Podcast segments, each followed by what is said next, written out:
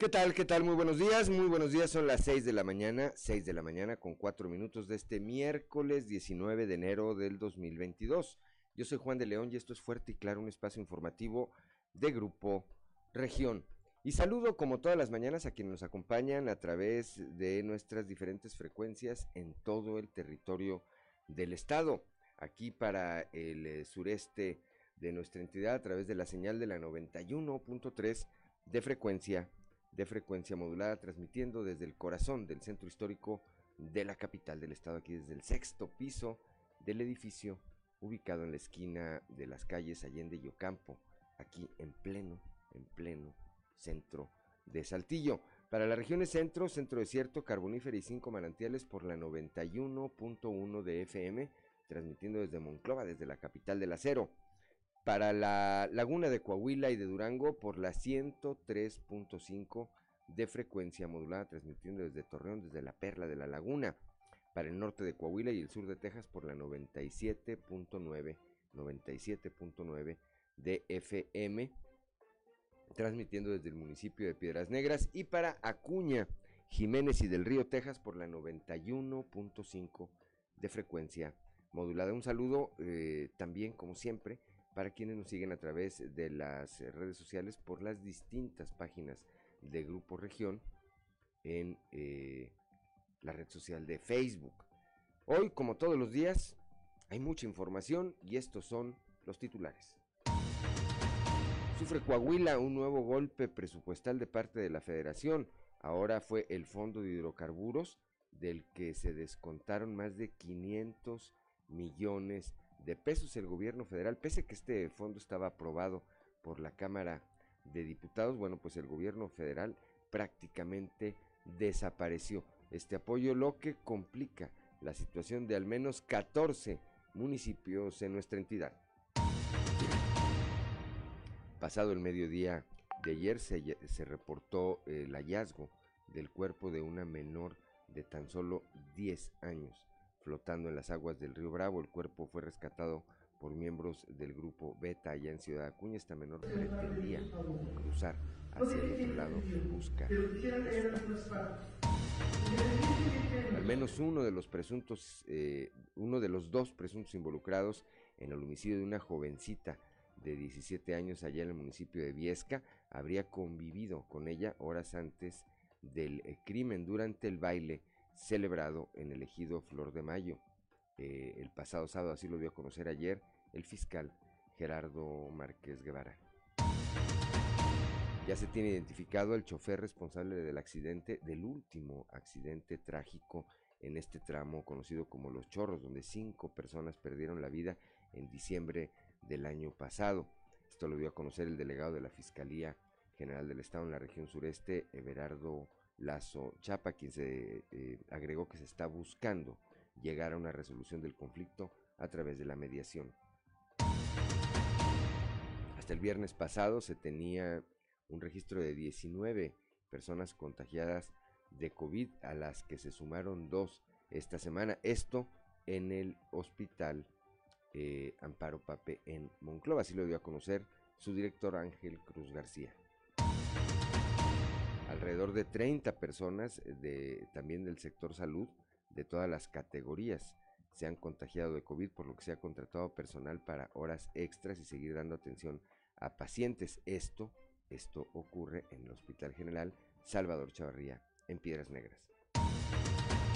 El día de ayer el gobernador Miguel Riquelme brindó un amplio y emotivo reconocimiento a rescatistas y protectores de animales en Coahuila, quienes ofreció su permanente respaldo para fortalecer las campañas y actividades encaminadas a consolidar la empatía y el cuidado por las mascotas. Aquí en la capital del estado y con el objetivo de apoyar a quienes más lo necesitan, el DIF Saltillo que preside la señora Beatriz Dávila de Fraustro anunció la campaña Nos Cuidamos Juntos, a través del cual se ofrecen pruebas de antígenos para la detección de COVID-19 a bajo costo para el público general y gratuitas para personas con discapacidad. Bueno, pues esta, esta y otra información hoy aquí en Fuerte y Claro. Comenzamos.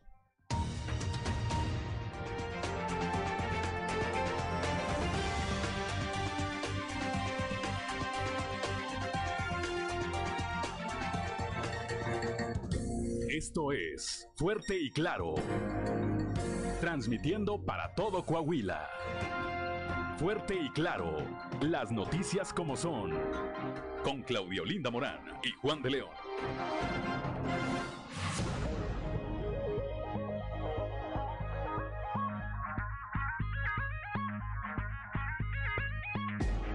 Son las 6 de la mañana, 6 de la mañana con 9 minutos. Tenemos 9 grados de temperatura en este momento aquí en eh, Saltillo, 13 grados en Monclova, 9 en Piedras Negras, 11 en Torreón. General Cepeda y Arteaga registran 7 grados de temperatura en este momento.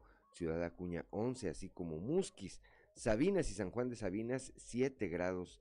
eh, así amanecen esta, en esta jornada. San Buenaventura 12 grados. Cuatro Ciénegas 14 grados, Parras de la Fuente 8 grados y Ramos Arispe 9 grados. Para saber cómo estará el resto del día, vamos rápidamente con Angélica Costa a los detalles del pronóstico del tiempo.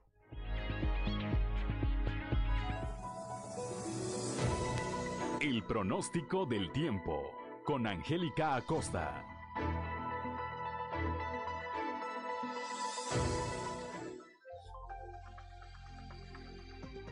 Hola, hola, ¿cómo están amigos? Muy buenos días, feliz y maravilloso miércoles y a mitad de semana 19 de enero. ¿Cómo estás? Pon atención, mi nombre es Angélica Costa y estoy lista para darte la previsión meteorológica del día de hoy. Atención, Saltillo, máxima de 21 grados para este miércoles, mínima de 9. Durante el día principalmente soleado, rico, cálido, agradable, disfruta tu día, aprovechalo. Y por la noche parcialmente nublado. La posibilidad de lluvia muy baja, ahí para Saltillo 2%. Muy bien, nos vamos hasta Monclova, Monclova, temperatura muy cálida, ¿eh? Ahí para Monclova 29 grados como máxima, mínima de 9. Durante el día muy cálido, ¿eh? Vamos a tener un cielo totalmente soleado. Eh, Toma tus precauciones, por favor. Por la noche, eh, un cielo principalmente nubladito. No te preocupes porque la posibilidad de precipitación es muy baja, 6%. Ahí está para Monclova. Nos vamos hasta Torreón, máxima de 27 grados, mínima de 11. También temperatura muy cálida durante el día. Vamos a tener un cielo, bueno, vamos a tener periodo de nubes y sol. Sin embargo, se va a sentir rico, va a estar cálido. Y por la noche, un cielo principalmente nublado. 1% la posibilidad de precipitación ahí para Torreón. Muy bien, nos vamos hasta Piedras Negras, máxima de 29 grados mínima de 7. Durante el día una buena cuota de sol va a estar muy cálido y por la noche un cielo principalmente nublado. Nada de qué preocuparse también Piedras Negras porque la probabilidad de precipitación también es muy baja, 5%. Ahí está para Piedras Negras. Nos vamos hasta Ciudad Acuña, máxima de 29 grados, también temperatura muy cálida, mínima de 7. Durante el día una buena cuota de sol va a estar muy cálido, va a estar agradable y por la noche bastante nubosidad. 7% la posibilidad de chubasco ahí para Ciudad Acuña. ¿Sale? Nos vamos hasta Monterrey, Nuevo León, en la Sultana del Norte, temperatura muy, muy cálida, 32 grados como máxima para este miércoles, mínima de 13. Durante el día mucho sol, va a estar muy cálido, por la noche parcialmente nublado. No te preocupes, la posibilidad de chubasco, 4%. Ahí está la previsión meteorológica para el día de hoy. Vienen temperaturas muy cálidas, por favor, mantente bien hidratado y cuida tu sistema respiratorio. Recuerda, el uso de cubrebocas sigue siendo obligatorio. Muy feliz miércoles. Buenos días. El pronóstico del tiempo. Con Angélica Acosta.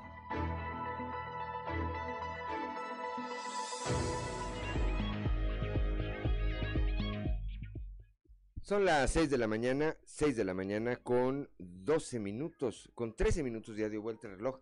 Rápidamente antes de ir con Ricardo Guzmán a las efemérides del día, bueno, ya tenemos el, eh, como todos los días, la participación de nuestro amigo eh, don Joel Roberto Garza es de Ciudad Frontera. La frase del día de hoy dice, ser feliz no es tener una vida perfecta. Ser feliz es reconocer que la vida vale la pena a pesar de las dificultades.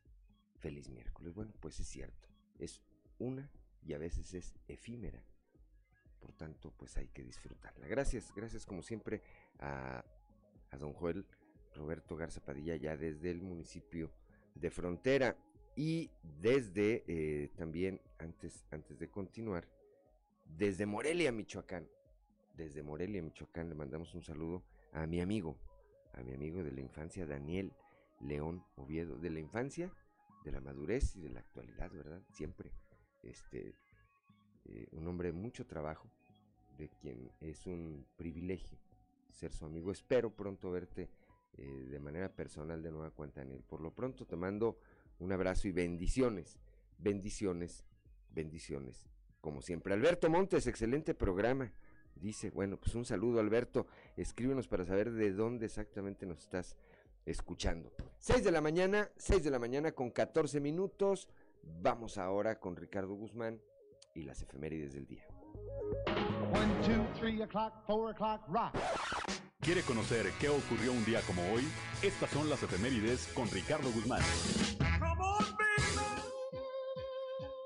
Un día como hoy, pero de 1798, nació el filósofo francés Auguste Comte, considerado el fundador de la sociología y del positivismo. También, el 19 de enero pero de 1809, nació el escritor estadounidense Edgar Allan Poe, autor de poemas y más de 60 cuentos de terror y misterio. Y un día como hoy, pero de 1918, nació el poeta e historiador mexicano José Luis Martínez, quien desempeñó diversos cargos públicos, entre ellos embajador, titular del Instituto Nacional de Bellas Artes y representante nacional de la UNESCO.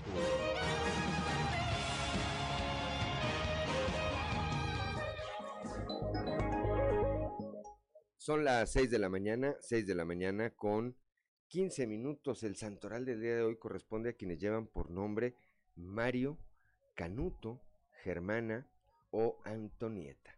Bueno, pues les enviamos un saludo a quienes lleven alguno de estos nombres o a quienes tengan algo que celebrar el día de hoy, háganlo con las precauciones necesarias. En miércoles ya se vale, ¿verdad?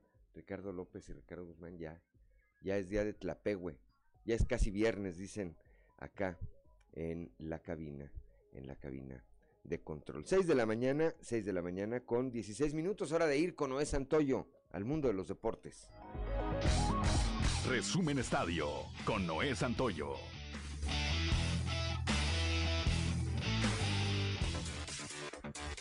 De Culiacán consiguieron empatar la serie final a dos victorias por equipo en la Liga Mexicana del Pacífico. Fue un espectacular triunfo con victoria de tres carreras a dos. Este miércoles se jugará el quinto de la serie en la Casa de la Nación Guinda. Por Tomateros, Anthony Vázquez será el abridor y por Charros, el también zurdo Orlando Lara. El duelo está pactado para iniciar a las 25 horas del centro de México. La selección de fútbol de Jamaica informó que los partidos ante México y Costa Rica, que se celebrarán el próximo 27 de enero y 2 de febrero respectivamente, del octagonal de la CONCACAF, serán a puerta cerrada. Así lo decidió el gobierno de aquel país. No se permitirán espectadores en nuestras eliminatorias de la Copa Mundial de la FIFA en casa contra México y Costa Rica, escribió Jamaica en sus redes sociales, donde dieron a conocer que la decisión se tomó por indicaciones del gobierno. El gobierno ha decidido que no hay espectadores en el Estadio Nacional, nuestra casa, para los partidos de las eliminatorias mundialistas. Como tal, ante México y Costa Rica, se jugarán a puerta cerrada, se pudo leer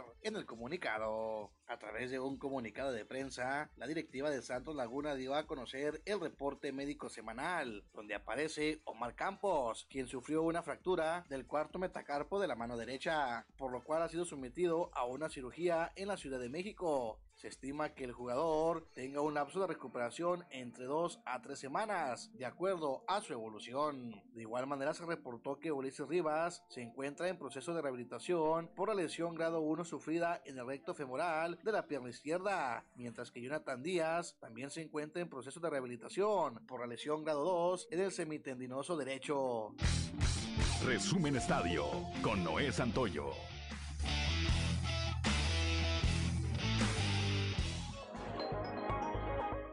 Ya son las 6 de la mañana, 6 de la mañana con 18 minutos, que no se le haga tarde. Vamos rápidamente a un resumen de la información nacional. Registra la Secretaría de Salud Federal un nuevo récord de casos, de nuevos casos de COVID-19, 49 mil se registraron el día de ayer, lo que representa un aumento del 146%. La dependencia eh, dio a conocer esta cifra, eh, insisto, la mayor desde el inicio de la pandemia. Hasta ahora, en México se han detectado 4.434.758 casos desde el inicio de esta pandemia. Sin embargo, se considera que 306.212 un 6.5% son los activos por presentar síntomas en días recientes. Hallan los cuerpos de cinco personas en carretera de Michoacán. Autoridades estatales reportaron que se trataba de tres hombres, dos de ellos de entre 25 y 30 años de edad y uno de aproximadamente 45 a 50 años, así como de dos mujeres, ambas de entre 25 y 30 años. Los cuerpos presentaban heridas producidas por arma de fuego.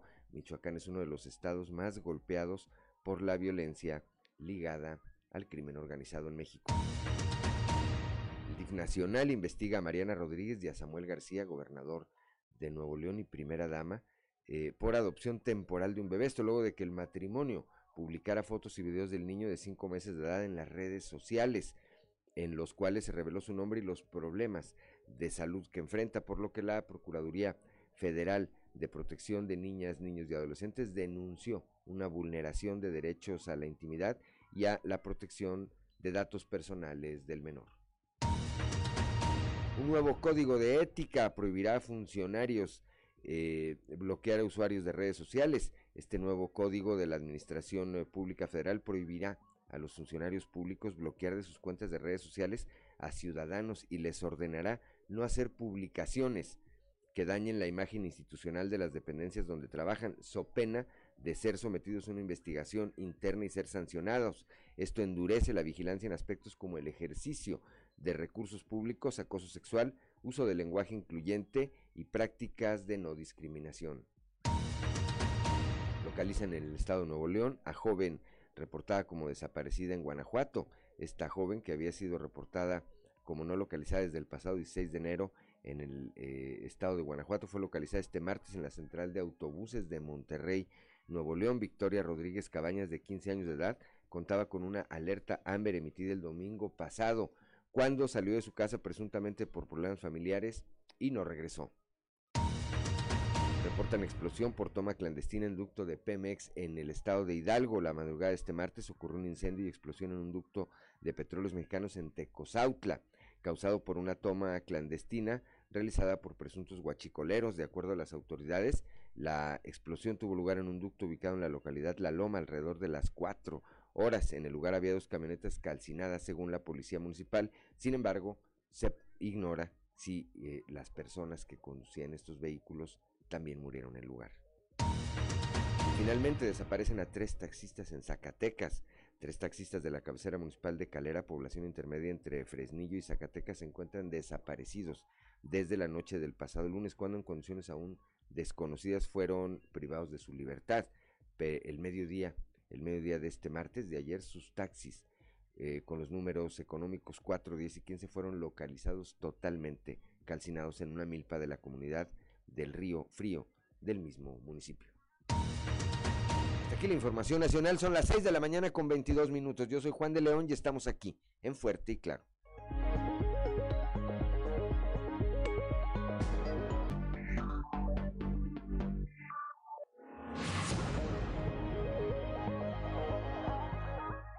Son las 6 de la mañana, 6 de la mañana con 25 minutos. Estamos en Fuerte y Claro. Antes de continuar con la información, le mando un saludo, por supuesto, también a doña Gloria González, que eh, nos van a saludar, pero además nos sigue también a través de las redes sociales. ¿Y quién es doña Gloria González? Ah, pues es mi suegra. Pues ahí sí.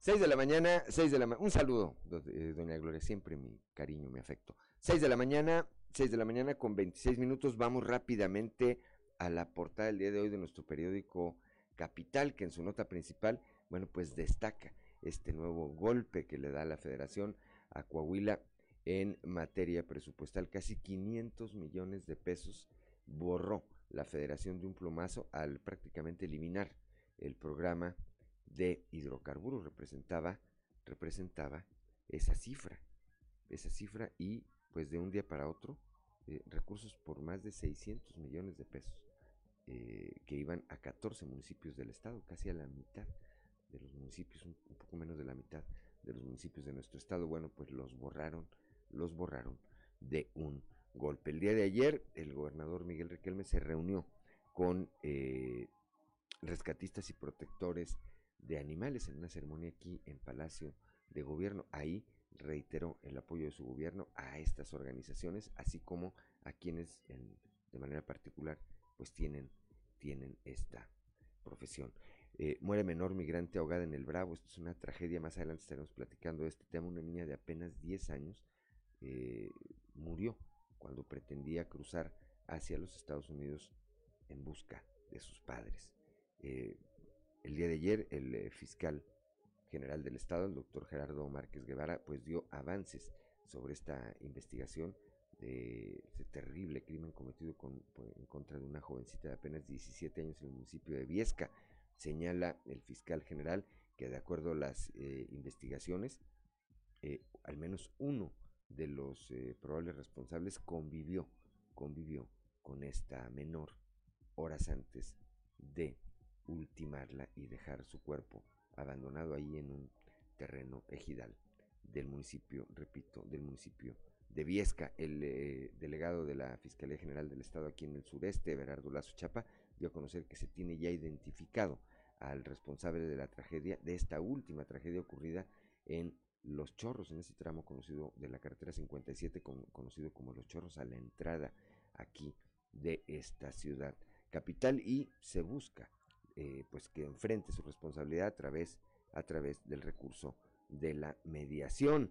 El día de ayer el secretario de Inclusión y Desarrollo Social, Manolo Jiménez, resaltó que gracias a la política social se reforzarán los programas para mejorar la calidad de vida de las familias. Estuvo en Sabinas, allá en la región carbonífera, estuvo en la región carbonífera el eh, hoy secretario de Inclusión y Desarrollo Social. Y finalmente, aquí en la capital del estado, el alcalde José María Fraustro Siller, eh, en representación de Saltillo, se unió a los esfuerzos con el Estado para el cuidado de los animales. El alcalde anunció acciones eh, en concreto y agradeció también la labor de rescatistas y protectores y protectores de animales. Son las 6 de la mañana, 6 de la mañana con 29 minutos. Vamos a nuestra columna en los pasillos.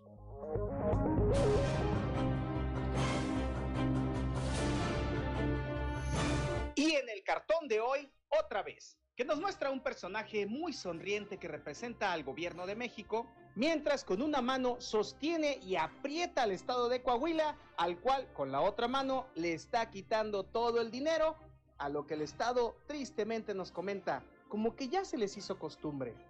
De nueva cuenta, los nuevos resultados de la administración de Miguel Riquelme en materia de seguridad son motivo de mención más allá del Estado. Ayer, por ejemplo, circuló una encuesta realizada y difundida por la Coparmex Nacional y en la que nuestra entidad destaca por ser la que menos delitos se cometieron en contra de empresas afiliadas a esa Cámara Empresarial. Por Saltillo anduvo el alcalde de Frontera, Roberto Piña, quien se reunió con el secretario de Infraestructura, Desarrollo Urbano y Movilidad, Miguel Ángel Algara Costa a quien planteó, entre otros, los proyectos para la construcción de la Central de Bomberos y Protección Civil de Frontera, además de obras de electrificación y de pavimentación. A propósito de alcaldes, quien estará hoy en Saltillo planteando también obras y proyectos, pero directamente en Palacio de Gobierno, será Emilio de Hoyos, alcalde de Acuña, quien comienza a tratar de tomar control de la administración municipal en esa frontera. Los que se reunieron ayer con el alcalde de Saltillo, José María Fraustro Siller, fueron el secretario de Vivienda y Ordenamiento Territorial de Coahuila, Enrique Martínez y Morales, así como Ricardo Aguirre, director de la Comisión de Vivienda. Los temas, entre otros, la integración de proyectos de vivienda, áreas verdes y escrituración para Saltillo. Son las 6 de la mañana, 6 de la mañana con 31 minutos, que no se le haga tarde. Vamos ahora a un panorama informativo por el estado y eh, comenzamos en la región centro con mi compañera Guadalupe Pérez. Suman 21 trabajadores contagiados de COVID-19 en el hospital Amparo Papé. Guadalupe, muy buenos días. Muy buenos días, saludos desde la región centro. El doctor Ángel Cruz García, director del Hospital Amparo Pape, nos señala que se siguen presentando casos de COVID, sin embargo, ninguno se encuentra de riesgo al grado de tener que estar hospitalizado. Sin embargo, ya fueron enviados a sus hogares para que se recuperen. Afortunadamente todos nuestros trabajadores, el 95% ya tiene las tres dosis, inclusive la de refuerzo. Entonces, ayer lunes eh, ya comenzaron a reintegrarse la gran mayoría de los trabajadores, tanto de enfermería, médicos, en todas las categorías.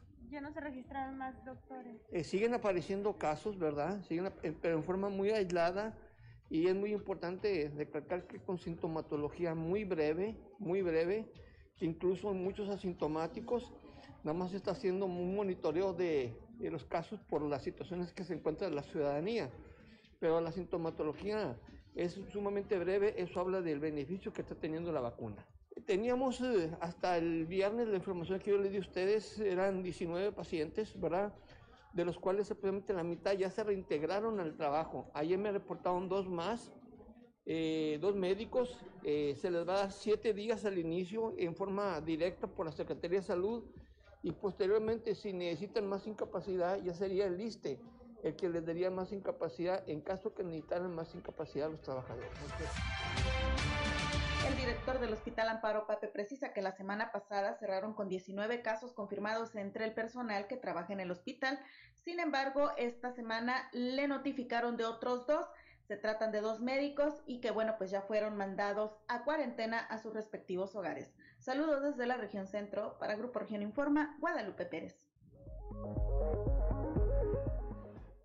6 de la mañana, 6 de la mañana con 33 minutos. Gracias Guadalupe Pérez allá desde la región eh, centro de nuestro estado. Vamos ahora al norte, allá con eh, Norma Ramírez en Piedras Negras. Siguen los contagios en personal de salud. Norma, muy buenos días. Muy buenos días. La información desde Piedras Negras es la siguiente. Personal del Hospital General Salvador Chavarría han sido contagiados por COVID-19. Un total de 25 a 30 personas son las que son registradas por parte de la institución con el padecimiento de COVID-19. Es por eso que se ha tenido que contratar personal adicional que cubra con horas extras los turnos que corresponden. Así lo dio a conocer Julio eh, Garibaldi Zapatero, quien es el director de este nosocomio. También dijo que reconoció que el total de cinco especialistas también son parte de esta estadística, poniendo eh, más difícil la situación para el seguimiento de los tratamientos de algunos de los pacientes. Sin embargo, hay otros médicos que están trabajando incluso de manera gratuita para apoyar a los mismos la autoprotección y estamos tratando de ser solidarios con nuestros compañeros que se han, eh, que se han contagiado y se ha dado una hora de salida antes de, de, su, de su, jornada para tratar de disminuir eh, los contactos sin descuidar, sin descuidar a los pacientes. Son las medidas que estamos haciendo junto con las que hace la Secretaría de Salud. Pues ahorita llevamos fácilmente unos 25 o 30 trabajadores de todas, de todas las categorías. Pero simplemente hoy tengo cinco especialistas, médicos especialistas contagiados. Que sí, estamos en, en una situación de, de, contingencia porque son eh, especialidades que requieren continuidad. O sea, sabe, el hospital trabaja 24 horas y estamos tratando de suplir con tiempo extra y compañeros que también vienen de forma altruistas sin cobrar el tiempo extra y lo hacen solo por amor a los pacientes, vienen a ayudar. Para Fuerte y Claro, Norma Ramírez. Gracias a Norma Ramírez allá desde el norte de nuestro estado de Piedras Negras, cuando son las 6 de la mañana con 36 minutos, vamos con Raúl Rocha aquí al sureste. Ayer hubo sesión virtual del Congreso local. Ahí eh, el diputado Álvaro Moreira y el grupo parlamentario del PRI hicieron un exhorto a los 38 municipios para que fortalezcan y prioricen la seguridad vial. Raúl, muy buenos días. ¿Qué tal compañeros? Buenos días. Esta es la información para el día de hoy.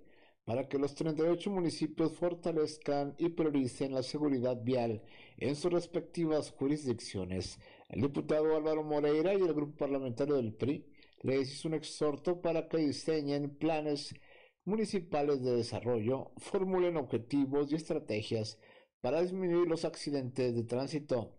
En la segunda sesión de la Diputación Permanente, que se efectuó de manera virtual, dijo que en un plan mundial elaborado por la Organización Mundial de la Salud y la Comisión Regional de las Naciones Unidas se hizo un llamado a los gobiernos de todo el mundo para reducir al menos en un 50% las muertes y traumatismos debido al tránsito.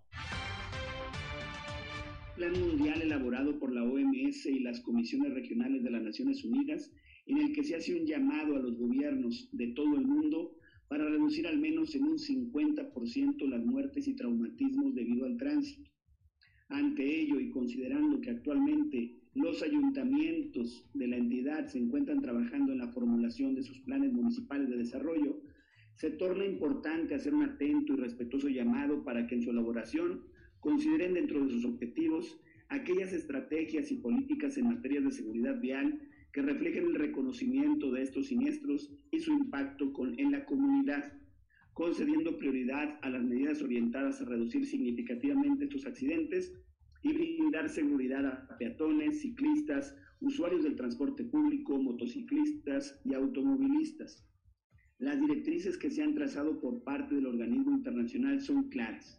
La seguridad vial no debe abordarse como una cuestión dependiente, sino como un componente integrado de muchos programas políticos diferentes. Es el momento oportuno para que los ayuntamientos, como autoridad más inmediata, redoblen esfuerzos para cumplir con el compromiso y responsabilidad política de garantizar la seguridad de sus habitantes. Esta es la información para el día de hoy. Buen día.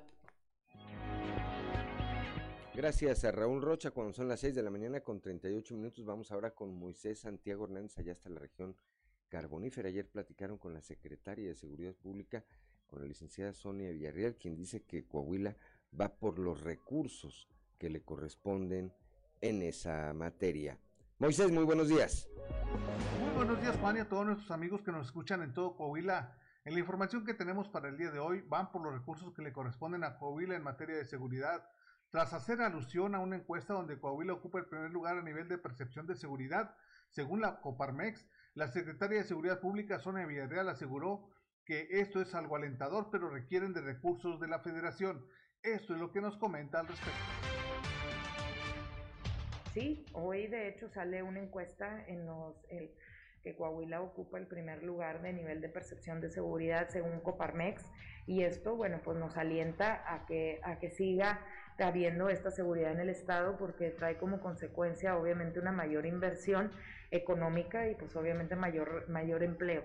Nosotros es una prioridad que tiene el gobernador del estado, el ingeniero Miguel Ángel Riquelme, el tema de seguridad. Sin embargo, pues son temas en los que, bueno, pues también se necesita presupuesto. La semana que entra estaremos en la Ciudad de México por el tema de la concertación del presupuesto federal, el que le toca a Coahuila, y veremos ya la distribución, ¿verdad? Para poder este, acordar estos 226 millones en qué los vamos a distribuir y en qué van a quedar según sea el caso para mayor beneficio de la seguridad. Un indicador, de hecho, que nosotros tenemos que trabajar este año es el estado de fuerza. Es el número de elementos, ¿verdad? Pero no solamente se tiene que esforzar la policía estatal, las policías municipales se tienen que esforzar. A la hora de, evaluarnos en el indicador a nosotros, no nos evalúan solamente a la policía estatal, sino que reúne el, el total, incluye a la policía, a la fiscalía, la agencia de investigación criminal, a las policías, a las corporaciones de la Secretaría de Seguridad Pública y a las policías municipales. Sin duda alguna, hace falta este tipo de recursos federales para que se pueda implementar mayor seguridad en todo el estado de Coahuila. Esta es la información que tenemos para todos ustedes desde la región carbonífera, su amigo y servidor Moisés Santiago. Que tengan un excelente día. 6 de la mañana, 6 de la mañana con 41 minutos. Estamos en Fuerte y Claro.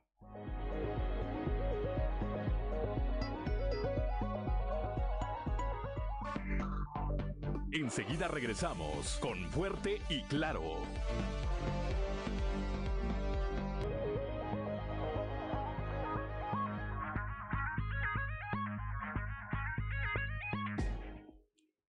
Son las 6 de la mañana, 6 de la mañana con 45 minutos.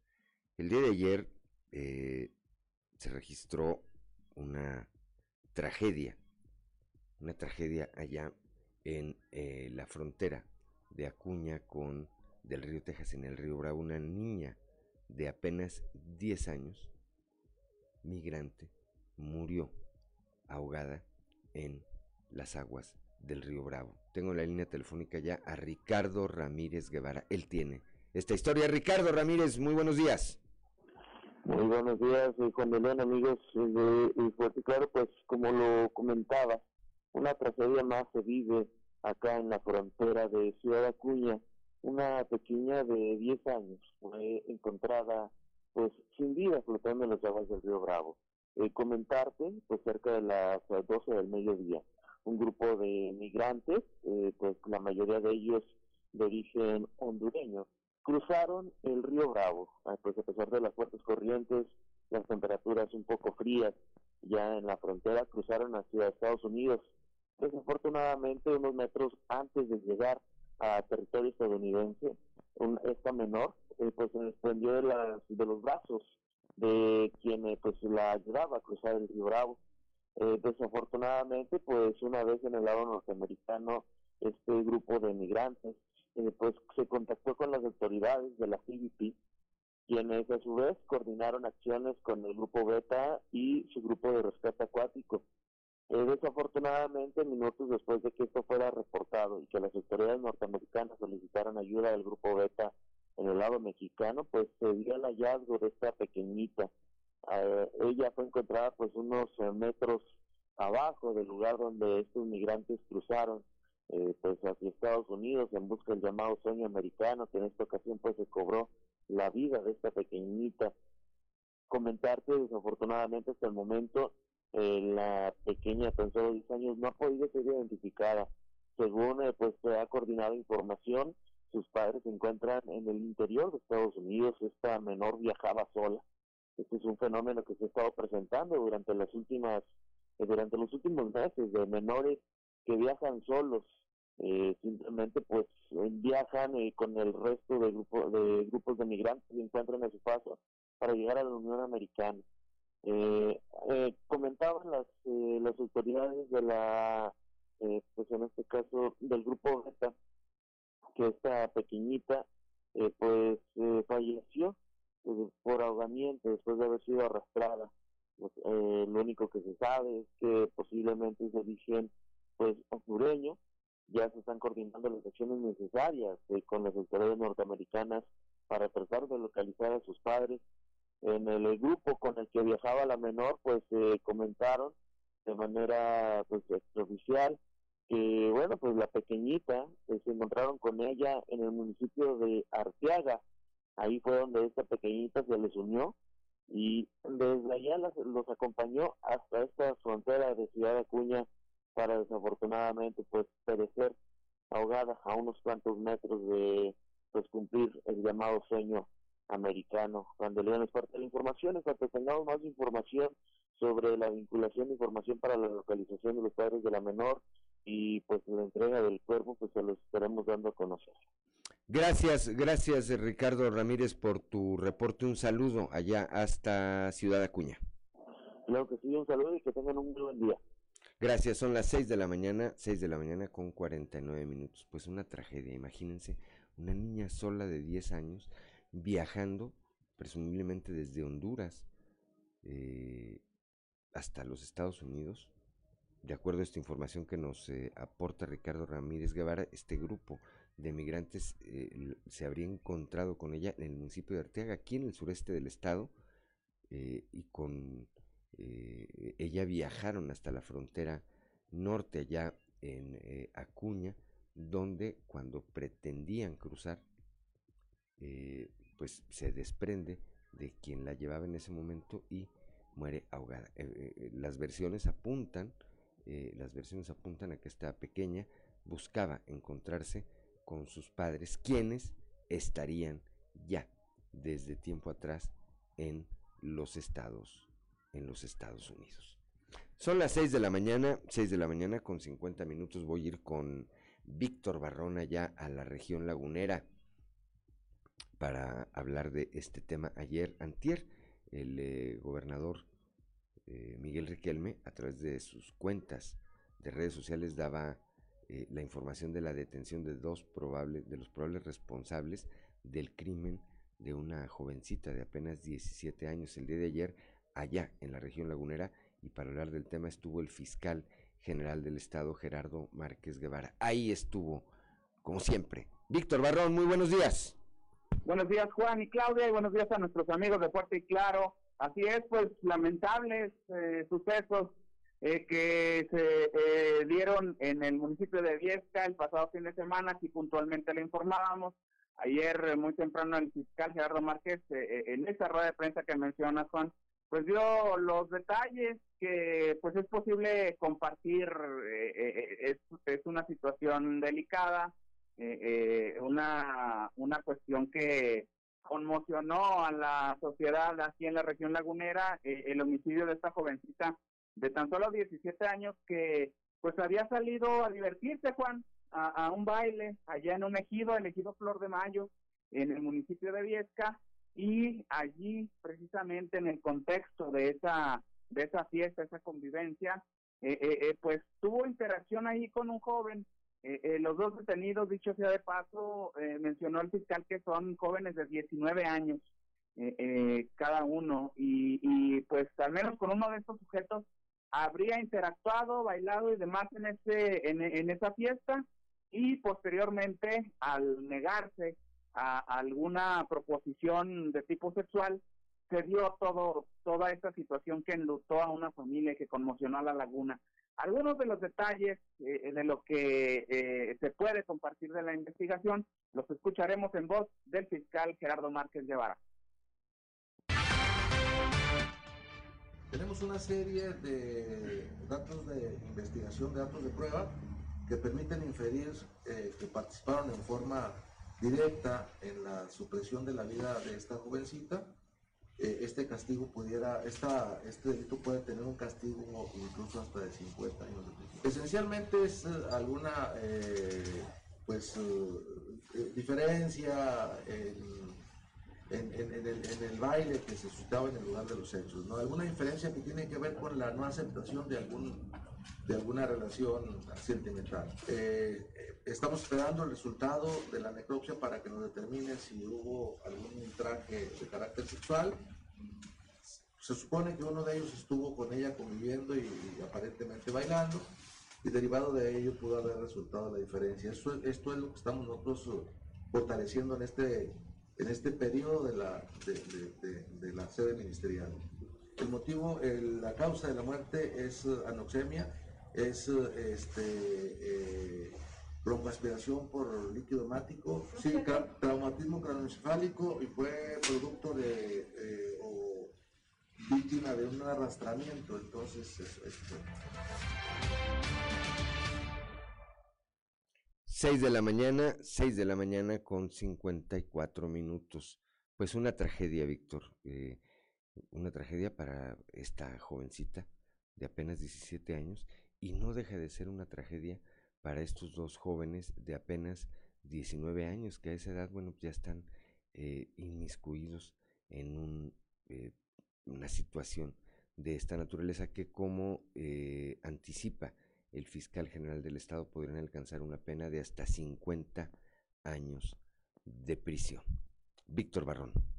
Así es, Juan, y que, bueno, pues eh, eh, el, tema de esta investigación aún eh, no se sigue como un feminicidio. Sabemos que en Coahuila, bueno, hay un protocolo que en el proceso de investigación precisamente es el que se aplica. Y pues todo parece, y todo indica, Juana, que esto va a ser el primer feminicidio. Muchos grupos y activistas ya lo eh, consideren así el primer feminicidio en 2022 aquí en La Laguna. Lamentablemente, eh, eh, eh, en hechos paralelos, Juan, en la Laguna de Durango, en Gómez Palacio, también se, se ubicó el cuerpo de una joven esta de 22 años, también de nombre María Fernanda, que que pues fue encontrado su cuerpo en, a las orillas de un canal y esta jovencita eh, con 10 eh, semanas de gestación y según lo que lo que marcan las primeras investigaciones, eh, el cuerpo de esta jovencita, ella fue identificada como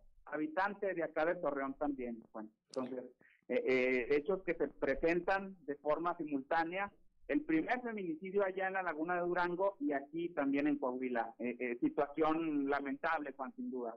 Totalmente, totalmente, Víctor Barrón. Gracias, como siempre, por tu reporte tan completo. Que tengas un excelente miércoles, Víctor. Igualmente para todos, un saludo.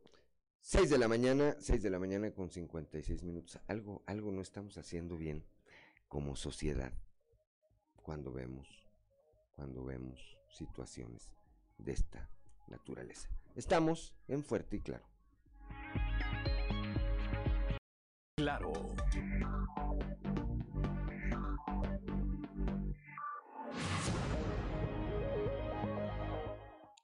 Son las 7 de la mañana, 7 de la mañana en punto. Antes de continuar con la información, le mandamos un saludo también, por supuesto, a Graciela Jaramillo Muñoz, que de manera continua nos acompaña aquí en este espacio informativo, pero además siempre, siempre nos está enviando saludos de mucho ánimo, que son bien recibidos, agradecidos y recíprocos Graciela, muchas gracias. Siete de la mañana, siete de la mañana en punto. Bueno, pues el gobierno federal prácticamente desapareció para Coahuila el fondo de hidrocarburos de este a partir de este mes de enero, aunque dentro del presupuesto de egresos de la Federación 2022 la Cámara de Diputados había autorizado el ejercicio de recursos por 600 millones de pesos.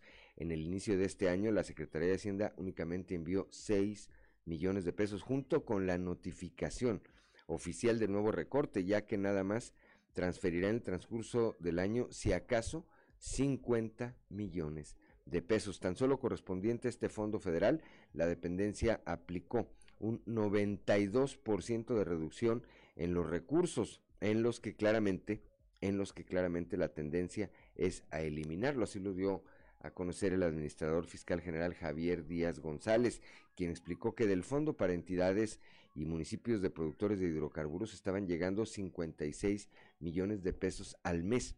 En diciembre llegaron 29 y ahora en enero nada más 6 millones de pesos. Y la tendencia es así claramente a desaparecer. Este fondo era eh, para infraestructura, se utilizaba para eh, inversiones en infraestructura en 14 municipios donde se eh, generan o se producen o se transforman hidrocarburos. Además, afecta a la administración estatal que lo destinaba a obra pública para la región centro y carbonífera. El impacto en un año será de más de 500 millones de pesos, precisó el funcionario.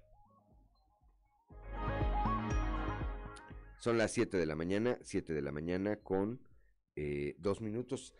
Aquí hay una noticia de último momento. Se registra en estos momentos una fuerte movilización policiaca en el distribuidor vial El Zarape, aquí en Saltillo. Eh, fue localizado ahí un joven muerto, un hombre de quien se desconoce su identidad, fue encontrado sin vida, tirado en el pavimento y con un fuerte golpe en la cabeza en medio de un charco de sangre. Según las primeras investigaciones, este hombre pudo haber caído del puente más alto del distribuidor o también pudo ser atropellado por algún vehículo. El servicio médico forense se eh, encuentra llegando, así como eh, elementos de la Fiscalía General del Estado. Eh, la Policía Municipal está abanderado, abanderado ya este sitio en donde fue, repito, encontrado hace unos momentos un hombre joven sin vida, sin vida, ahí en el, en el distribuidor vial El Zarape, aquí en la capital, en la capital del estado. Son las 7 de la mañana, 7 de la mañana con 3 minutos. Ya está identificado el chofer responsable del accidente en el tramo conocido como Los Chorros, este que ocurrió el pasado mes de diciembre y que costó la vida a cinco personas. El, el delegado de la Fiscalía General del Estado aquí en la región sureste, Berardo Lazo Chapa, tiene los detalles. Ya, ya se tiene identificado al chofer, eh, la carpeta de investigación, pues bueno, está avanzando. Ahí estamos privilegiando eh, la resolución del conflicto mediante una mediación. Eh, las aseguradoras ya se acercaron, tienen la intención de liquidar los daños que se le ocasionaron a todas las familias. Es un poquito difícil cuantificar la cantidad y estamos viendo lo que respecta a las lesiones, a las personas fallecidas y el asunto va caminando, se va a resolver. No tengo el dato ahorita preciso, pero pues, eh, hablamos de, de- de una cantidad sí, sí fuerte por los muertos que, que tenemos y los vehículos que quedaron en pérdida total. Bueno, eh, en un primer momento la empresa del transporte pues es un eh, eh, deudor solidario, ¿verdad? Tendría que apoyar al- al- al- a su trabajador. Sin embargo, aquí ellos, eh, creo que hay dos aseguradoras que están dentro de las personas que van a, o de, la- de las personas jurídicas que van a hacerse cargo de los daños y esos son, son los que con los que estamos trabajando para que se pueda llegar a un acuerdo con las familias o con, lo- o con las personas afectadas para que se les repare de manera adecuada el daño. Y esta-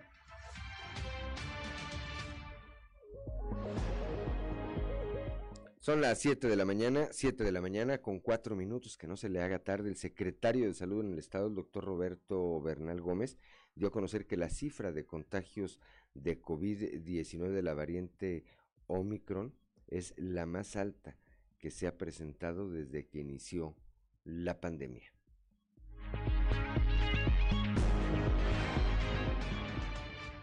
Con el Omicron. Con el Omicron estamos muy altos, desafortunadamente. Hemos tenido días de más de 1500. Ahora tuvimos 1650, es el día que más hemos tenido. 1700. Nunca en la historia de la epidemia hemos tenido estas cifras. Si bien por el gran número de casos que tenemos hay un poco más de hospitalizados, no es proporcional el alza en los contagiados al alza en los que están hospitalizados. Sí nos ha incrementado la hospitalización, pero nos ha incrementado un 15% en todo el estado, no más de un 20%. Tomen en cuenta que conforme fue bajando, desde convertimos los hospitales, muchas de las camas que eran COVID, y no nomás nosotros, Seguro Socialista, las quitó para hacer el trabajo normal. Entonces, de las muchas camas que teníamos, son muy poquitas las que tenemos ahora. Ahorita tenemos cerca del 25% de hospitalización.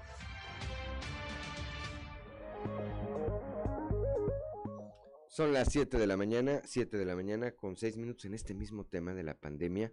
El coordinador de la unidad Saltillo de la Universidad Autónoma de Coahuila, Julio Salcedo, reportó que han tenido un incremento en los contagios de, de COVID-19 y señala que alrededor de un 20%, de un 20% de eh, el personal de esta coordinación padece del virus. Eh, como en todas partes, la verdad, este, sí hubo un repunte.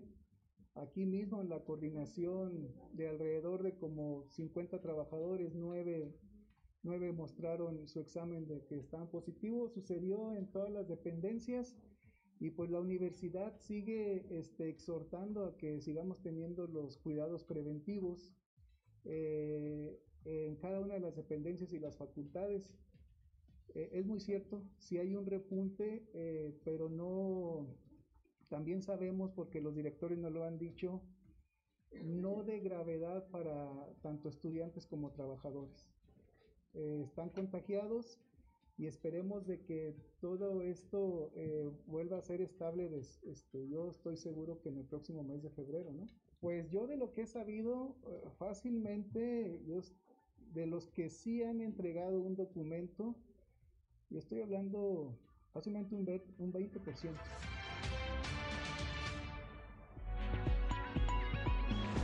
Son las 7 de la mañana, 7 de la mañana con 8 minutos. La estrategia que se desarrolla con miros, con, con miras, perdón, al regreso presencial a clase el próximo 24 de enero contempla la medición del nivel de contagios de maestros, personal administrativo y trabajadores operativos de las escuelas a fin de definir la implementación del modelo en cada una de estas instituciones del modelo presencial mixto o virtual. Escuchemos lo que dice al respecto el secretario de Educación Francisco Saracho Navarro.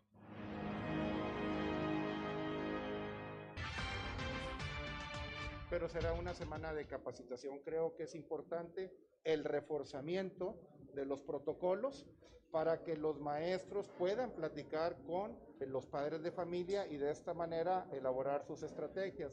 Y por otra manera, de otra forma también, aquellas escuelas que iban a, a regresar, que las hemos rehabilitado durante estas últimas dos semanas, que son alrededor de 329, se les va a dar por, eh, por primera ocasión estos protocolos.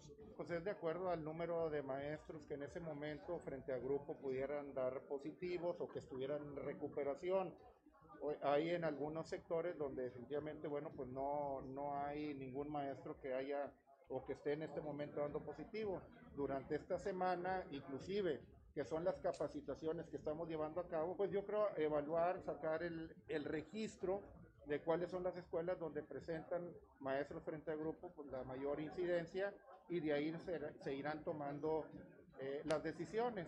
Entonces sería, esas decisiones se tomarían ya el fin de también, el, los el personal manual, el, la intendente, todos son importantes dentro de la escuela, por eso pues habrá, habrá de estar con distintos parámetros para poder tomar una decisión.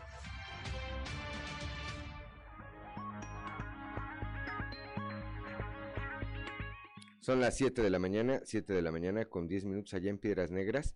Continúa la capacitación a escuelas sobre estos protocolos de regreso a clases. Escuchemos a la coordinadora de salud de la jurisdicción sanitaria número 1, Priscila Hernández López.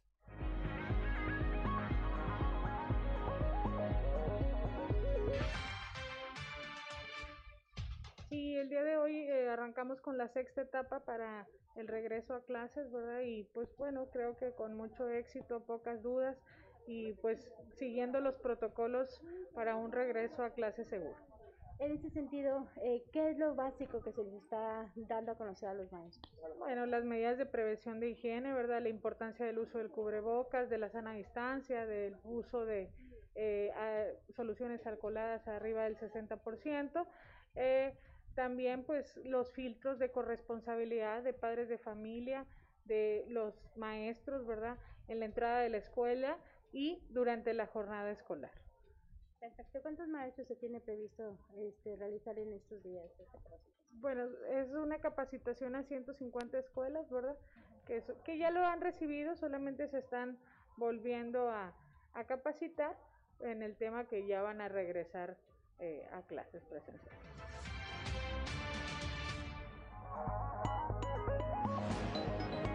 Son las 7 de la mañana, 7 de la mañana con 11 minutos en la región centro de nuestro estado, en donde el semáforo epidemiológico se encuentra en color naranja. El jefe de la cuarta jurisdicción, Faustino Aguilar, indicó que se determinó suspender los eventos masivos en lugares cerrados.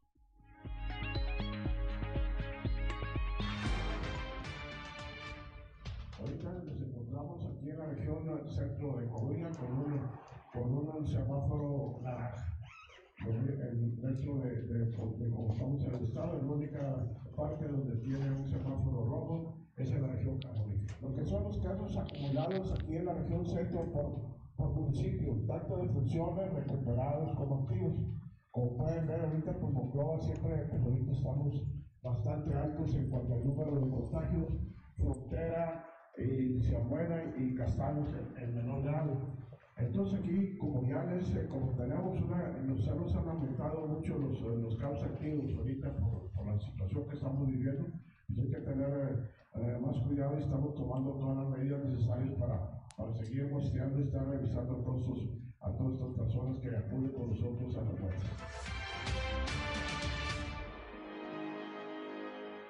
7 de la mañana, 7 de la mañana con 13 minutos, allí en Monclova, en la región centro, una tercera parte de alrededor de los mil trabajadores que tiene el ayuntamiento de Monclova también están contagiados de COVID-19. Así lo señala el alcalde, el doctor Mario Dávila Delgado.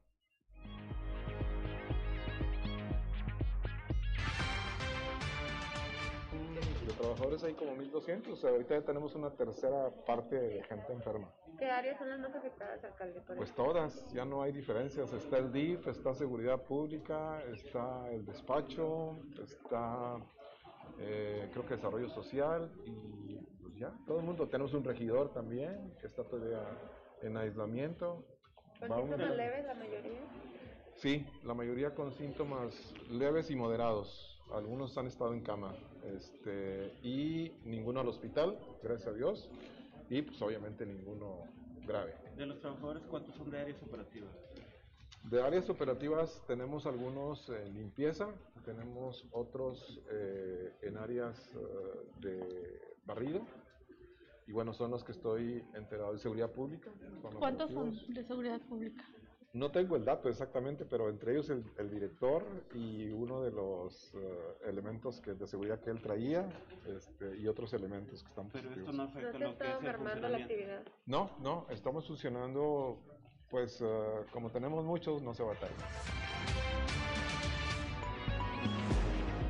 Son las 7 de la mañana, 7 de la mañana con 14 minutos, con el objetivo de apoyar a quien más lo necesite. El DIF Saltillo, que preside la señora Beatriz Dávila de Fraustro, anunció la campaña Nos Cuidamos Juntos, a través de la que se ofrecen pruebas de antígenos para la detección de COVID-19 a bajo costo para el público en general y gratuitas para personas con discapacidad. Esta campaña fue posible gracias a las gestiones que realizó el voluntariado del DIF municipal que preside la señora eh, Beatriz, quien hizo una invitación a la gente que lo requiera para aprovechar este beneficio.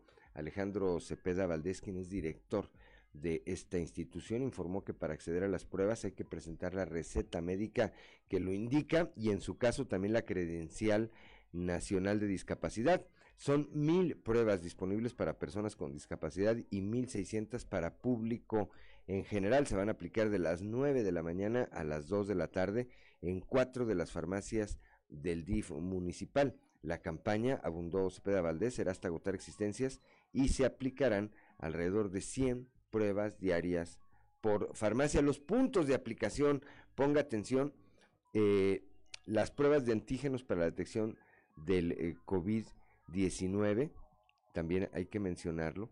eh, para el público en general tendrán un costo de 220 pesos y gratuitas, repito, para personas con discapacidad. Son los puntos de aplicación, las instalaciones del DIF Saltillo en la calle Damaso Rodríguez González de la colonia Nuevo Centro Metropolitano, la farmacia del Mercado Juárez, Allende y Pérez Treviño, aquí en Contraesquina, aquí en Contraesquina de Grupo Región, la farmacia Omega en la calle Alfa sin número, entre 4 y 2 en el centro comunitario de la colonia Omega, y la farmacia Derramadero en la calle Maximiliano sin número en la plaza 28 de marzo frente al Jardín de Niños Héroe de la Angostura, esto al sur, al sur de la ciudad. Son las 7 de la mañana, 7 de la mañana con 16 minutos. El día de ayer el gobernador Miguel Riquelme eh, ofreció eh, un amplio y, y emotivo reconocimiento a rescatistas y protectores de animales en Coahuila, quienes eh, reiteró su permanente respaldo para fortalecer las campañas y actividades encaminadas a consolidar la empatía y el cuidado por las mascotas. En el marco del Día del Rescatista y Protector Animal que en Coahuila se celebra el 17 de enero, el mandatario estatal resaltó que a través de la Secretaría del Medio Ambiente propondrá a las autoridades municipales que recién entraron en funciones a sumarse a esta cruzada que impulsa su administración en beneficio de las mascotas. Indicó que ante los resultados de los programas establecidos en su favor, como las campañas de esterilización que el año que recién terminó atendieron a más de 32 mil animales, el gobierno de Coahuila inyectará más recursos a estas acciones. El gobernador entregó reconocimientos a animalistas y agrupaciones de control y atención animal de la entidad y destacó su participación en el rescate de animales en condición de calle o de maltrato. Les brindaron atención médica, vacunación y esterilización para entregarlos en su oportunidad, dijo el gobernador, a un hogar responsable y con ello ser partícipes de la solución a un problema de salud ambiental y social de una manera humanitaria.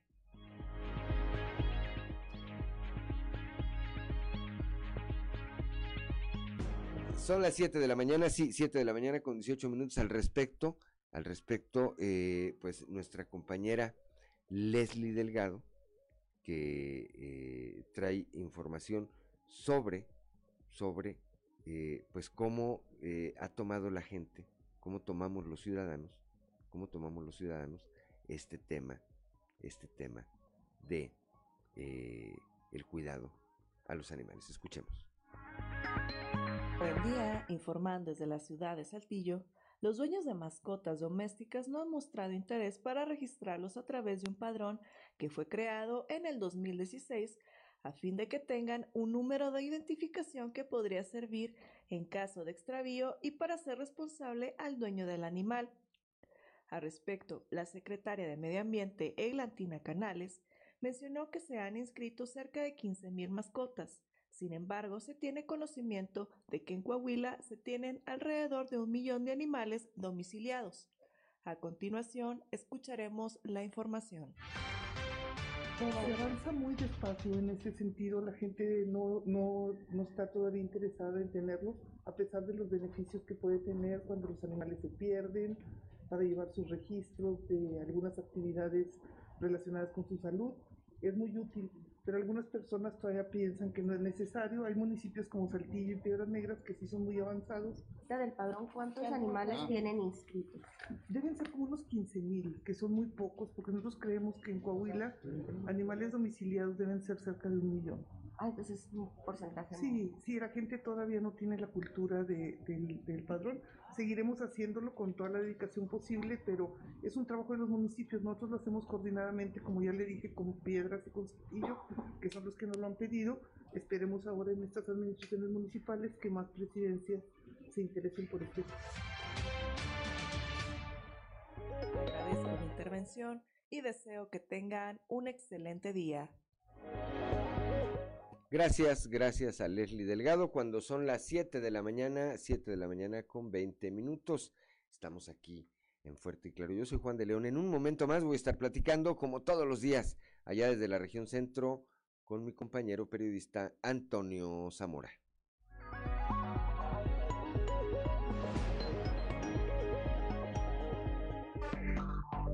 Enseguida regresamos con Fuerte y Claro. Es anónimo.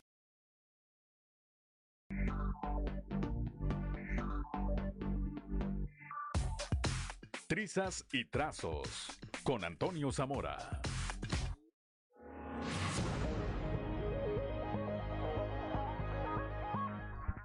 Ya son las 7 de la mañana, 7 de la mañana con 25 minutos y como lo anunciaba yo antes del corte, ya está en la línea telefónica desde la capital del acero, desde la región centro, desde Monclovita, la Bella, nuestro amigo Toño Zamora. Toño, muy buenos días. Buenos días, Juan. Buenos días a, a las personas que nos sintonizan a esta hora. Juan, yo tengo una duda, Juan, con relación a, a la aceptación al presupuesto del 92% al fondo de hidrocarburos. Porque mi duda es, si, si la Cámara de Diputados aprobó estos recursos, eh, ¿por qué la Secretaría de Hacienda los disminuye? Esa es mi duda. Juan. Eh, se supone que la onda de presupuesto se acuerda con todas las fracciones parlamentarias en la Cámara de Diputados. Entonces, ¿por qué Hacienda dijo, sabes qué? Te voy a descontar. No, no entiendo. Esa es, esa es una buena pregunta porque es difícil de responder, mi querido Toño, pero habrá que preguntar a los representantes que tiene eh, por lo menos nuestro estado en la Cámara de Diputados, pues qué es lo que pueden hacer desde allá con relación a, a esta acción que tomó de manera pues totalmente unilateral la Secretaría de Hacienda. Aparte, déjame te digo que algunos de los municipios que reciben ese fondo, Juan, se lo gastaron anticipadamente. ¿Te acuerdas que aquí platicamos de San Buenaventura? Así es. Bueno, en San a, Sa- a San Buenaventura le tocaban 5 o 6 millones de pesos del fondo de hidrocarburos que se entregaría precisamente este año, porque siempre lo del año pasado es para el año siguiente. Y, y, y pues dijo dijo la, la exalcaldesa, dijo, bueno, pues yo me voy a aventar la construcción de la puerta de entrada a San Buenaventura. Y, y eso fue lo que le costó. O sea que ahora va a tener que, a ver cómo le hace el alcalde eh, Hugo, Hugo Lozano, a ver cómo le hace para pagar esos 6 millones de pesos que supuestamente pues se adelantaron en, la construcción porque pensaron que ya tenían seguros este, este, este fondo de, hidrocarburos. Y como dices tú, pues hay que preguntarle a los diputados federales qué es lo que sucede, qué es lo que va a pasar con este tema. Pues sí, porque no es cosa menor, son cerca de 500 millones de pesos Este, que Y, ese dinero le ha servido a lo- a los municipios, eh, esos, a esos 14 municipios que, que normalmente reciben este recurso, pues ha- han adelantado muchas cosas, ¿no? En lo que es esta infraestructura urbana y demás. Y yo creo que, pues por eso eh, en su momento fue creado este, este fondo de hidrocarburos, para que los municipios tuviesen pues una lana, un, din- un dinero extra para hacer lo que tenían que hacer, ¿no? Es decir, hay, municipios que ustedes reciben eh, mucho menos y pues con el fondo de hidrocarburos pues les servía para hacer otras cosas más más eh, pues, importantes, interesantes y que y que las ciudades eh, este, re- requieren o requerían. Juan. Hay que estar muy atentos a ver que yo yo más al rato le hablo a alguno de los diputados federales a ver si nos contesta sobre este tema, ¿no? Así es, será eh, interesante ver qué puede hacer, eh, insisto, la Cámara de Diputados eh, con respecto a esta decisión unilateral de parte del gobierno federal a través de la Secretaría de Hacienda, Toño. Oye, Juan, para terminar, déjame te digo que eh, ayer en la mañana eh, nuestro principal colaborador me, me mandó un mensaje temprano para invitar a, a un desayuno, unos taquitos de barbacoa. Me dijo. Dije, oye, pero es que hay mucha grasa, yo no le entro a la grasa. Digo, no, hombre, pues a ver cómo le hacen ahí para que los expriman y demás. Ah, bueno, pues ok, nos estuvimos a los tacos. ¿Y qué crees, Juan? Ahí en la taquería nos dijeron, eh, mejor si nos compran dos limones, cada quien, les regalamos una docena de tacos. Con eso nos sale el día. Porque imagínate cómo está el kilo de limón ahorita. Está como en 70 60 pesos, ¿no, no- Sí, 60 y 90. Hasta 90 60 llega. el hasta kilo. 90 pesos el kilo. Sí, sí, está cañón. Entonces dijo, no, pues vamos a ver cómo le hacemos. Este, eh, ahí les dan dos limones a cada uno, nos los pagan, los tacos son gratis y que les vaya bien. Es un- una pena, ¿no? Que, que aparte ya se están dando estos aumentos en cascada, no solamente de cosas naturales como el limón y vegetales y demás, nos viene duro. Si el año pasado tuvimos incrementos a la canasta básica de hasta 40%, pues quién sabe cómo nos vaya en eso, Juan. Pues sale más barato tomarse un whisky que una limonada entonces, Toño Zamora. Yo digo que sí, porque ahí no, no, o que le metan el jarabito aquel de hace muchos años, ¿te acuerdas que había un jarabito especial Sí. para las limonadas? Limonadas que no eran limonadas. No, no eran limonadas. Que no eran limonadas. Bueno, pues habrá que estar atentos, Toño. A ver cómo te va y mañana platicamos, a ver si lograste platicar con alguno de los legisladores eh, federales con respecto a ver qué se puede hacer. Así qué, es. qué puede hacer, porque pues a mí no me queda ninguna duda que el gobierno del estado algún señalamiento hará a la Secretaría de Hacienda, pero pues la Secretaría de Hacienda como Salinas en su tiempo eh, ni oye ni ve, ¿verdad? Así es. Gracias, Toño Zamora, muy buenos días. Hasta mañana, Juan. 7 de la mañana, 7 de la mañana con 31 minutos en el marco de las celebraciones eh, del Día de San Antonio Abad en la parroquia de San Esteban se realizó, se realizó una, un- una eh, ceremonia eucarística encabezada por el presbítero Mario Cruz. Ahí principalmente se pidió por la salud de las mascotas.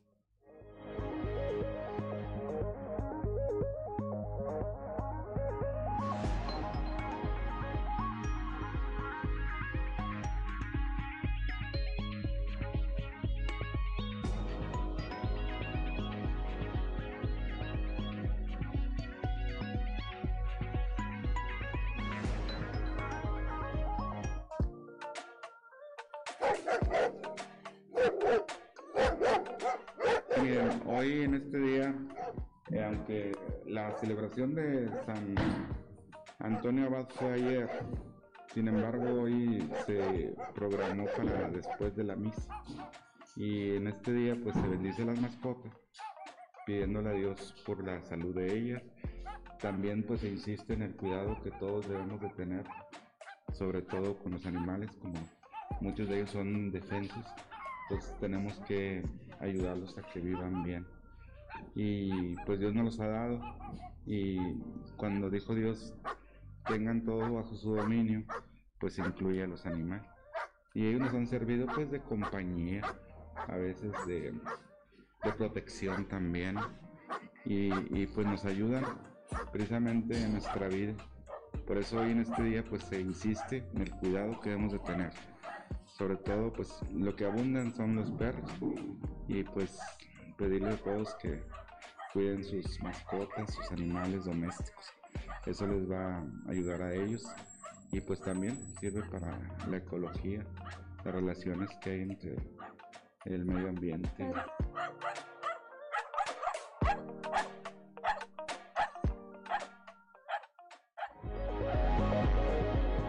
Son las 7 de la mañana, 7 de la mañana con 33 minutos. Le mandamos un saludo con todo afecto al padre Mario Cruz. Mariano decía ahí en el súper para quien nos sigue en las redes sociales, pero no, es Mario. El nombre correcto del padre es Mario Cruz. Eh, motociclista, es motociclista. Una vez tenía, voy a contar rápidamente una anécdota del padre. Una vez llevó su, su motocicleta a un taller muy conocido aquí en, en la capital del estado. Y ya tenía la moto ahí como 15 días. Y fue el padre, llegó un sábado a mediodía a recoger su moto. Sábado a mediodía en cualquier taller mecánico ya es inhábil. Y total que ahí andaba preguntando por su moto y que si la moto y que si va a salir y que si no va a salir. ya lo pasaban de un empleado a otro hasta que se desesperó el padre. Y fue y encaró uno de los muchachos del taller y le dijo, a ver, bueno, ¿va a salir mi moto sí o no? Ya estaba molesto el padre Mario Cruz. Y el muchacho del taller le dijo, bueno, padre, aquí el de los milagritos, pues es usted, no nosotros, así que pues yo creo que no. Y no salió la moto. Y obviamente el padre se la llevó así descompuesta como estaba. Siete de la mañana, siete de la mañana con 34 minutos. Durante el año pasado, en la región sureste del estado fueron atendidos 25 casos de maltrato animal por parte de la Fiscalía General del Estado. Escuchemos a Everardo Lazo Chapa, delegado, delegado de esta institución. Si doy el número como unos 20, 25 asuntos de maltrato animal. Eh, son delitos que eh, tienen la facilidad de resolverse mediante la resolución de conflictos eh, mediante un mediador, eh, se le ponen multas. Eh, normalmente las personas que ponen las denuncias a los maltratos son rescatistas y gente eh, que se dedica a la protección de los animales. Entonces, eh, las multas siempre van en alimento o a una ayuda que ellos eh, puedan percibir al momento de, estar llevando a cabo su actividad para poder seguir rescatando animales. Sí tenemos algunos casos, están judicializados, van en proceso y como te comento, pues son delitos que son susceptibles de medidas alternas y se llevan a cabo suspensiones a través de la vía judicial nosotros en la vía de investigación también eh, resolvemos los eventos. Normalmente son maltratos de, eh, en donde se comete un delito, es decir, eh, pues lesiones o, alguna otra cosa que no lleva a cabo la muerte, pero de asuntos que hayamos judicializado por medio de unos tres o cuatro niveles estatales.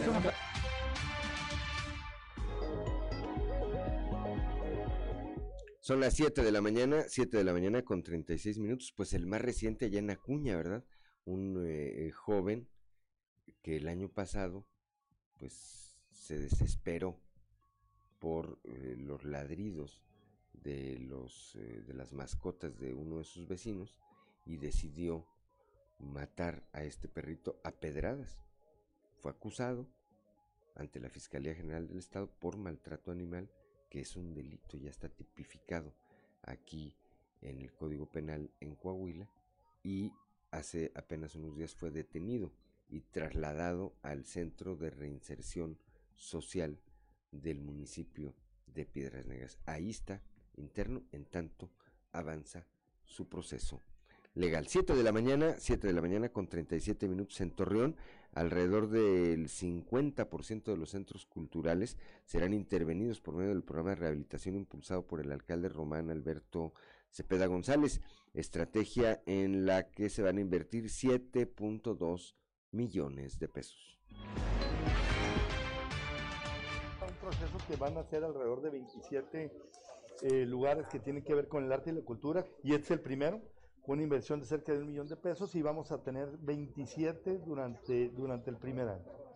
Entonces vamos, eh, to- en to- todo va a haber una inversión por alrededor de los 27 millones, 30 millones de pesos en los tres años y este año toda la, la- la rehabilitación y sobre todo para ya, acompañado de esto, una serie de actividades que ya les dará cuenta, por supuesto, el director de, de- el director de este tema, de cultura, en donde podremos ya atenderlos para ponerlos en suerte. Yo, eh, uno de los temas que es el principal, seguridad y orden, pero al final va vinculado al tema de la práctica del deporte, la historia y la cultura, eh, eh, eh, en donde de manera itinerante y permanente lo vamos a hacer. Y esto es el primer paso, ese es con el primero que empezamos. Pues yo creo que casi todos, no traigo el dato con precisión, pero yo creo que un muy buen número sí es importante. Y lo más importante es acompañarlo de actividades, o en pocas palabras, que estén en condiciones de poder dar una serie de actividades, pero, pero yo no creo que, entonces esta es la parte más importante, que vamos a empezar y que tiene que ver también con, no solo con la promoción, de manera permanente o itinerante, como ya lo comentaba, sino con una constante actividad en donde esto nos ayude, evidentemente, a la prevención del delito.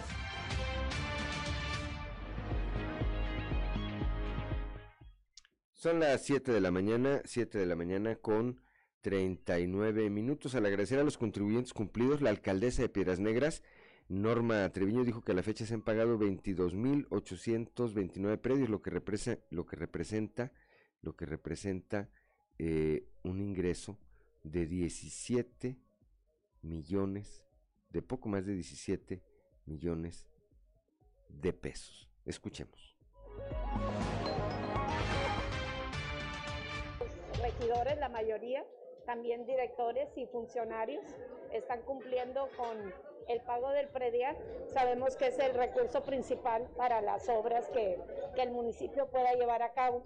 Y pues hemos tenido una excelente respuesta de la ciudadanía, ya que, bueno, sabemos que el mes de enero es el 15% de descuento y que tienes tu vivienda asegurada por eh, 100 mil pesos, una cobertura de 100 mil pesos, que Dios no lo quiera, lo necesites, pero ahí está ese seguro al, al pagar tu, el mes de enero, febrero y marzo. Y también pues tenemos la rifa del carro, la moto y la televisión. Esto entra también en el mes de enero, febrero y marzo. Y pues es una motivación, aparte que los ciudadanos tienen la cultura de venir a pagar. Y pues eso es un extra, ¿no? Que se ha llevado. Hasta el día de ayer, 17 de enero, eh, se han pagado 20 22.829 predios, que representa un total de 17 millones 65 mil 69 pesos.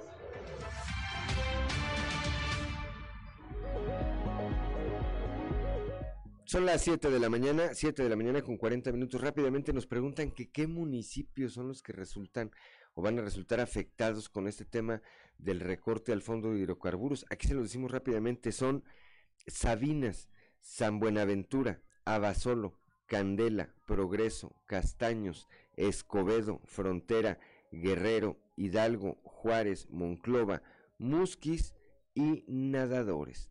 Todos esos municipios, cuas, menos, menos recursos. 7 de la mañana, 7 de la mañana con 41 minutos. Estamos en Fuerte y Claro.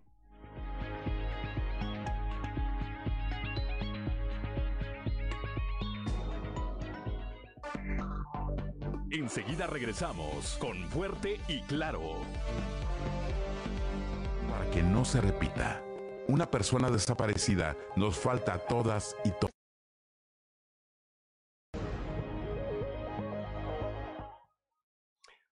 Siete de la mañana, 7 de la mañana con 45 minutos.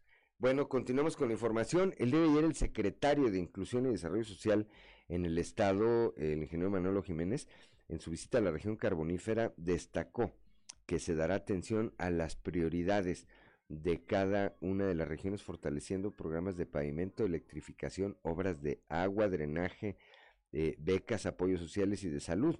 Puesto, dice que la falta de los apoyos extraordinarios federales, junto con los recortes presupuestales de la federación, han afectado el desarrollo de los municipios. porque aquí vamos a trabajar en equipo entre el municipio y el estado y juntos vamos a potencializar la nueva estrategia social que pronto estaremos presentando. Pues digamos que nos, nos ayudó el, el haber estado cuatro años al frente de la presidencia municipal de Saltillo. Conocemos perfectamente qué es lo más importante y lo prioritario para un municipio.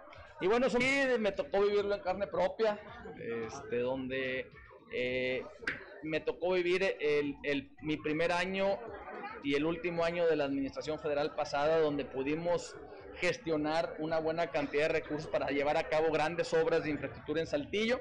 Y luego me tocó la, la, parte del nuevo del gobierno federal actual, donde prácticamente los apoyos extraordinarios se redujeron a cero. Y no solamente eso, sino también hubo una eh, reducción importante en las participaciones que ya llegaban. Entonces, pues eh, como buenos norteños y buenos coahuilenses echados para adelante, pues no andamos este, eh, ahí este, de rajones, junto con el gobernador, con la iniciativa privada le dimos una salida a todas las prioridades y bueno, afortunadamente eh, nos fue bien en Saltillo y estoy seguro que bajo esa misma fórmula nos va a ir muy bien aquí con Diana en Sabinas Coahuila.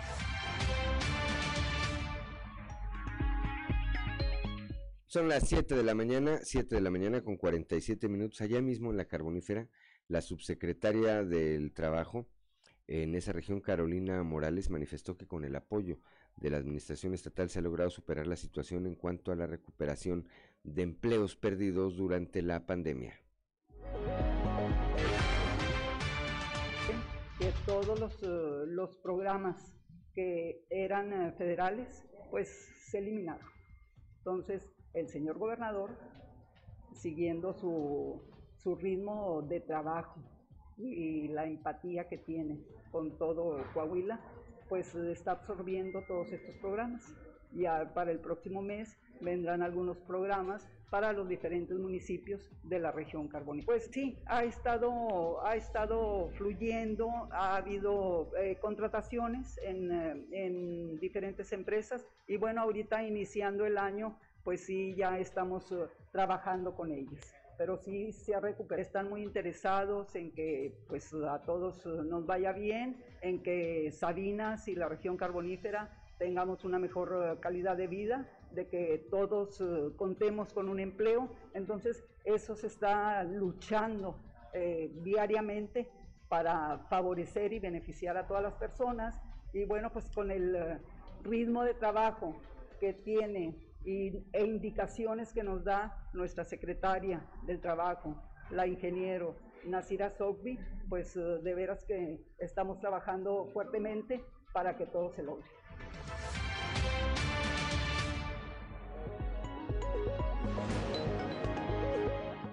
7 de la mañana, 7 de la mañana con 49 minutos. Por cierto, la secretaria Sogbi, la secretaria del Trabajo, también está contagiada de COVID-19, está resguardada en su casa, aparentemente sin síntomas eh, mayores y pues siguiendo los protocolos necesarios. Le deseamos que tenga una pronta recuperación, así como a Hugo Morales, el presidente de la Comisión de Derechos Humanos en el Estado, también después de eh, una serie de contagios que se dieron ahí en la comisión, bueno, pues le tocó también al presidente Hugo Morales, a los dos y a todos los que tengan ahorita algún padecimiento de salud particularmente eh, relacionado con esta pandemia, nuestros deseos de que se recuperen pronto, de que salgan, de que salgan adelante.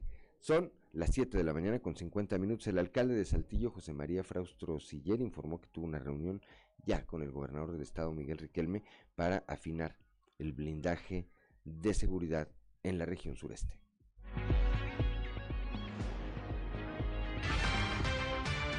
Hoy en la mañana tuve una reunión con el gobernador precisamente sobre el tema. El mayor desafío que tenemos es con los estados vecinos. La participación de la inseguridad que priva en los estados vecinos, como Zacatecas, que son vecinos de nuestros ejidos en la parte norte. Ayer hicimos una dinámica especial, pero que necesitamos reforzarlo. Ya acordé con el gobernador con la construcción de un cuartel importante. Él, él, él iba a dar la, la nota, pero son proyectos que ya teníamos muy bien estudiados y ahora los vamos a hacer realidad, tanto en la frontera con General Cepeda como en la frontera con Nuevo León, por acá por San Antonio de la Salazar. Nuestras policías están en permanente evaluación de seguridad y confianza. Entonces, lo que te digo es que si tenemos fallas en alguna persona o en alguna situación, inmediatamente vamos a actuar.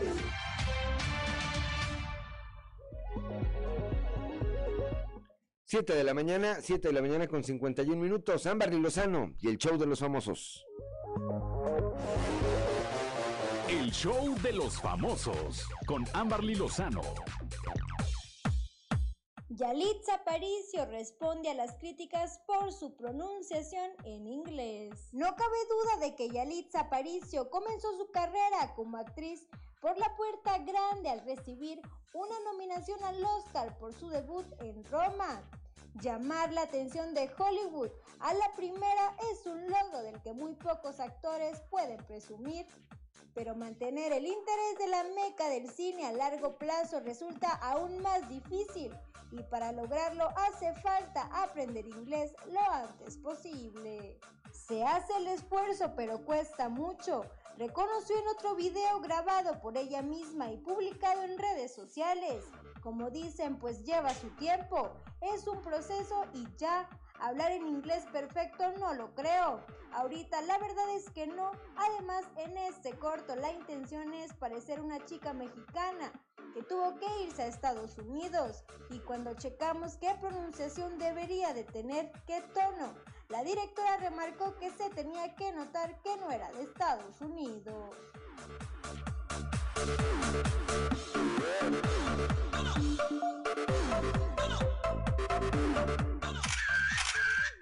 Por segunda ocasión, Chantal Andere se contagia de COVID-19. Chantal Andere, famosa actriz e hija de Jacqueline Andere, se suma a la lista de famosos que una vez más ha dado positivo al COVID-19.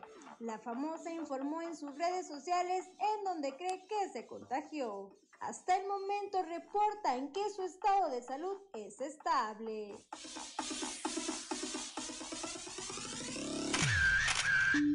Reportó para Grupo Región Amberly Lozano. 7 de la mañana con 54 minutos. Nos vamos esta mañana de miércoles. Miércoles, ¿qué dijimos? 19 de enero ya. Miércoles 19 de enero. Gracias de verdad por el favor de su atención eh, a lo largo de esta de estas últimas eh, dos horas, desde las 6 y hasta las 8 de la mañana, aquí en Fuerte, en Fuerte y Claro. Lo esperamos el día de mañana, ya sabe, en este mismo eh, horario. Por lo pronto le apreciamos el favor de su atención. Gracias como siempre a Ricardo Guzmán en la producción de este espacio informativo, a Ricardo López en los controles, a Ociel Reyes y Cristian Rodríguez, Cristian Rodríguez y Ociel Reyes, que hacen posible la transmisión de este espacio a través de las redes sociales, a Claudiolina Morán, ausente todavía, pero ya pronto, pronto, pronto estará recuperada al 100% y presente aquí con nosotros. Pero sobre todo, gracias a usted, que nos distingue con el favor de su atención. Le recuerdo que Fuerte y Claro es un espacio informativo de Grupo Región, bajo la dirección general de David Aguillón Rosales. Yo soy Juan de León y le deseo que tenga usted el mejor de los días.